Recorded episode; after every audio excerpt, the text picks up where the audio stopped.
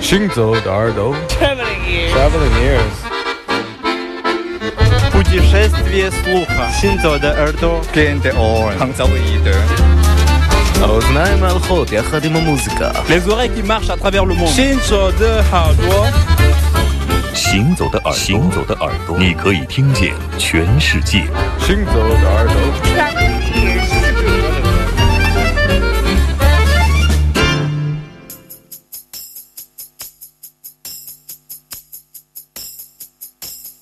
Oh.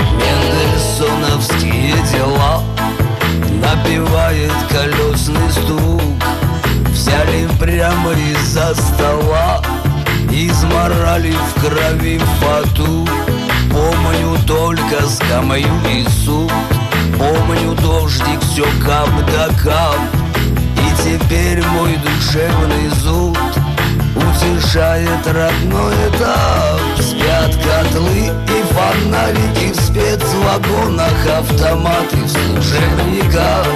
Пацаны, им по двадцать лет в погонах. И друзья их в ошейниках. Только мне не до сна вспомнила мать Иринку вспомнил яблоню у реки И бегут в голове моей картинки Бегут километрики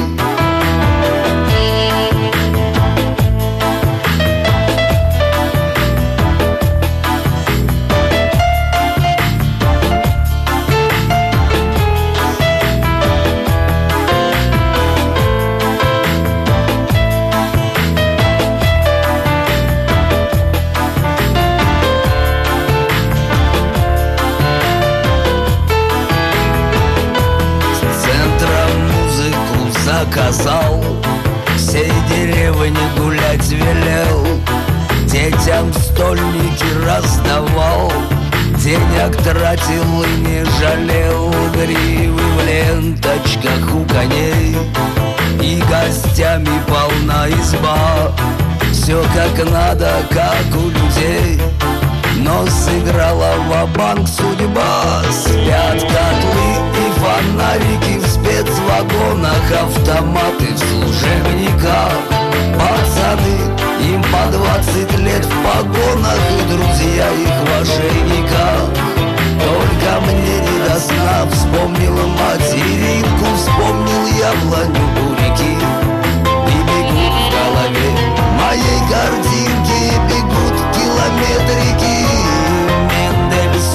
Мендельсоновские дела. Напевает колесный стук. Взяли прямо из-за стола. Изморали в крови фату Помню только скамью и суд. Помню дождик, все кап да кап И теперь мой душевный зуб Утешает родной этап. Спят спецвагонах автоматы в служебниках. Пацаны, им по двадцать лет в погонах И друзья их в ошейниках. Только мне не до сна Вспомнила мать Иринку Вспомнил яблоню у реки И бегут в голове моей картинки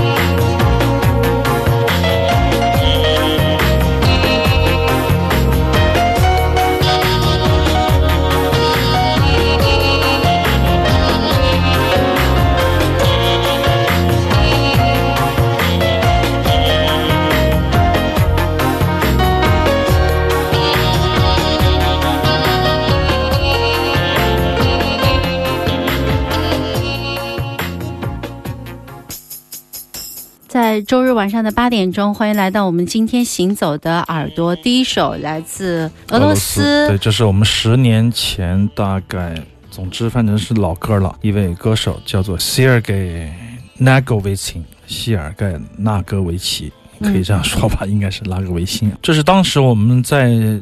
哎，我记得是还是在行走的耳朵，还不是之前的节目，经常花很多时间播送这个俄罗斯的七八十年代的摇滚乐，还有民谣音乐。各种乐队的对，那么最近是因为说起这个哈萨克斯坦，说起我曾经跟马莫尔去过，在一零年的时候，哎，我就找出那个时候的照片，看到一些唱片店的照片。那个时候我们在阿拉木图，我疯狂的寻找当时的传统的唱片，但实际上在这个城市里面很难找到那些我们所谓的那些老唱片，所以说就去音像店买了很多的那些 CD 的制品，包括一些卡带也有，包括我买了很多溜贝啊。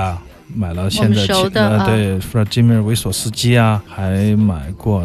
乌兹别克斯坦的亚拉这个乐团有一首名曲叫做《茶馆》，我记得 Is 乐队早期曾经唱过，我们的节目里也曾经播过。就想起这段往事，哎，突然想起了这一位歌手。其实他在很年轻的时候，九九年就去世了，才三十多岁，对对对，三十几岁就去世了。这是九七年的专辑，叫做《舞台》，他的同名曲也叫《舞台》，是在零五年制作的。我买的这个唱片，当时店员就说：“哎，这是我们很喜欢的歌手。”我说他是俄罗斯人呢，对，因为哈萨克斯坦之前。前跟俄罗斯有六十年的这样的共存关系嘛，所以他们的俄语都说得很好。有时候马莫尔还跟我悄悄抱怨说：“哎，他们的韩语说的一般，说的一般，就带有俄语的腔调。”但是那些包括当时我们去的陪同的文化部的官员什么的，包括带我们走了很多 Turkistan 的一些老的文化古迹，一路游历。他们对于这种摇滚乐，对于西方的流行音乐是如数家珍，就是他们就是可以坐在一起酒吧里聊着天儿，喝着饮料，放着 Pink Floyd，放个 Rolling。Stones，他们就可以一起齐声跟着唱的那种啊，有这样的一个对音乐的一种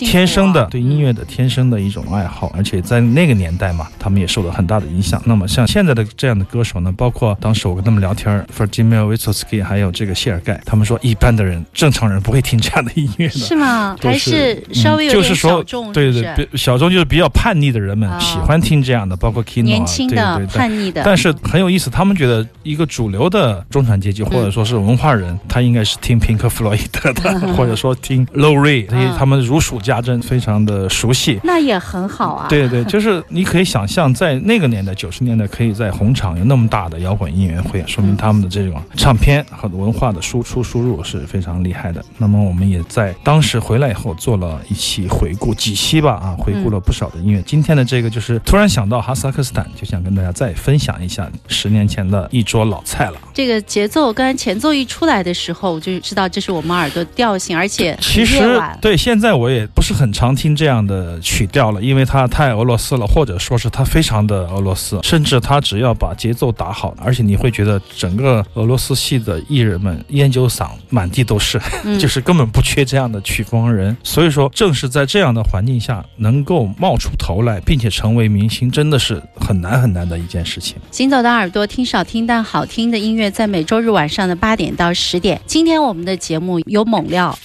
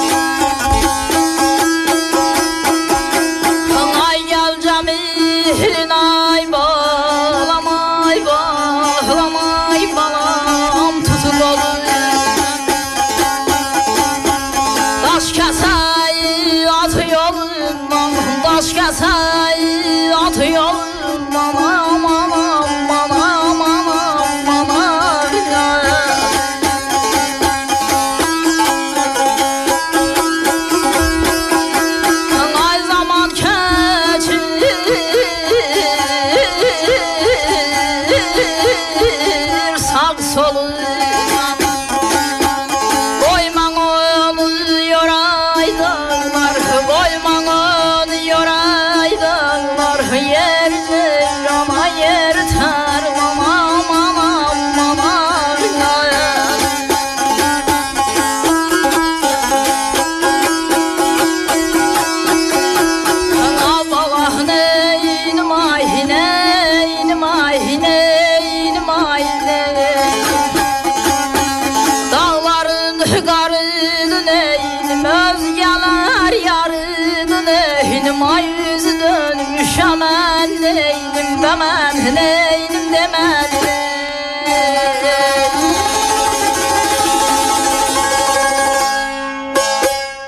这是去年在节目里曾经播送过的一张黑胶的唱片，这是来自于格鲁吉亚的 Asik Nagli。那么这也是我们今年的明天音乐节，因为明天要首推了嘛。明天推今天在节目里跟我们的听众剧透一些第一时间。对，总是比推送还要早一点儿。对对对，当时我在播这个黑胶的时候，还发了这个小视频，然后在英国的木签说是他的同学在 Cafe Auto 录音现场录的。实际上，我对这种传统的弹拨乐或者说是那种叙事诗的那种唱诗特别的感兴趣，因为它有一种特别迷人的那种自由在里面，就是它的弹拨。实际上，我们知道这个少数民族的乐器弹拨，实际上都不是特别多的考量技术，或者说是演奏的那种快速或者旋律的华丽对，，对对没有这对，些而是他只要跟他的唱能够结合在一起，那种贴天合在一对块儿。其实很难。天分也好，节奏感也好，对文字的认可、语感的把握也好，都很不容易。刚才我们在湘西群里有一个叫吴立雄的这个听众，他的名字特别怪，他说这个跟他们的山上的苗歌很像，我觉得他们可能耳朵听的有点少。实际上，这种叙事诗，我觉得如果在现场听，可能别有一番风味。所以说，这也是我们邀请到的第一位五月，忘了说时间，我们在十七、十八、十九，揭秘呢，现在在剧透了。其实我五月十七、十八、十九三天的对对对，第一天。应该是他来开场，他的啊经纪人念他的名字 Asik Nagile，但是他自己念的名字，我的同事说打电话的时候说的名字又是另外一个调调，具体读什么不管了，来的时候再说吧。格鲁吉亚的一个，他会阿塞拜疆语、格鲁吉亚语、俄语，从小就学习这个萨子，而且对这种民间的诗歌史诗有非常强悍的练习吧。所以说，我觉得也通过他能够把这种高加索地区的这样的民歌，或者说是这样的一种传唱方式，能够。第一次带到明天音乐节，我也觉得特别的幸运。应该喜欢民俗音乐的朋友来的时候，可以来注意一下这一天的演出，在五月十七号的第一场演出。五月十七号第一场，她是一个比较年轻的一个女性的，而且我就仔细听她的这种唱法，我觉得好难呐。因为你看她在一句里面，她不换气的，但是她要把这个重音要点出来。对，而且有山地，她的那种口音和她的唱腔里面有那种拐弯，不是我们所说的，比如说蒙古的诺古拉，她是完全有那种山地风格的，啊高原风格的。你试一下。一口气好多唱词，然后要把重音点出来，但是要练习一段时间，就可以看出来他是常年的练习，非常重要的一位歌手。十七号晚上，明天音乐节的第一场的第一个，来自格鲁吉亚的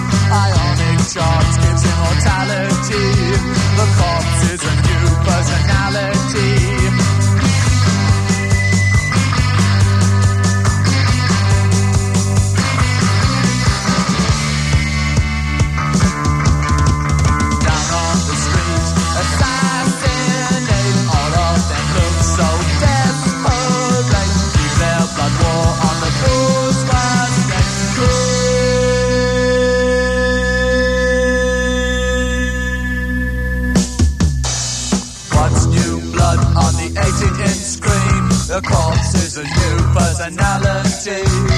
What's new blood on the 18-inch screen?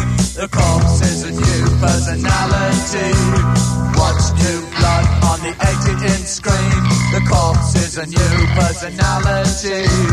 What's new blood on the 18-inch screen? The corpse is a new personality. What's new blood on the 18-inch screen? The corpse is a new personality. The inner wall struggle is a new entertainment. The inner wall struggle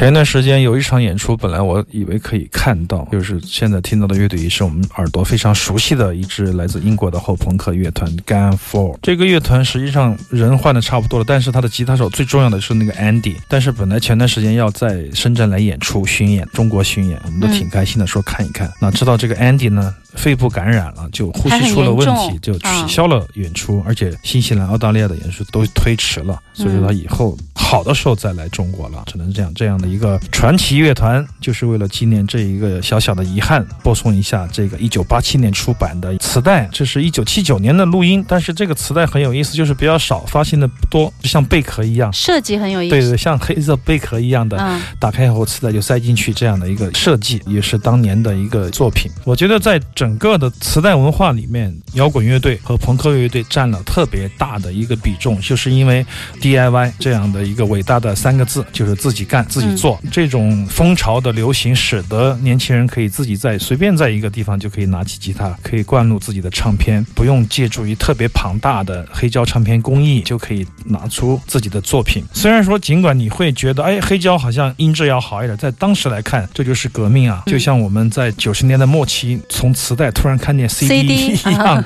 那是一个巨大的革命。从这个录像带画质跳到了 LD，跳到了 VCD，跳到了 DVD 啊，跳到了蓝光，这一个一个的技术的革新带来的就是人的变现，就是我们可以用很轻松的方式来掌握一种技术，来做出一个成品。但是呢，虽然说你获得了快捷，但有些时候质感可能就会要损失一些，这也是一个不得已而为之的事情，而且必须要面临的这样的一个取舍。所以说，在这个整个的磁带收藏家的眼里面，可能是一些比较稀少，或者说是比较有意思的，或者说是比较有趣的收藏，可能他们觉得更有价值、更有意义。当然，磁带最大的特点就是它是一个很好的玩具，可以让你把玩，可以让你有一些怀旧的感觉。这些来说，都是一个收藏的爱。好，那么当时买这个磁带也是这样，很便宜，一欧元就买到了。在今天给大家分享一下。嗯，马上进入一段广告，广告之后继续回到行走的耳朵。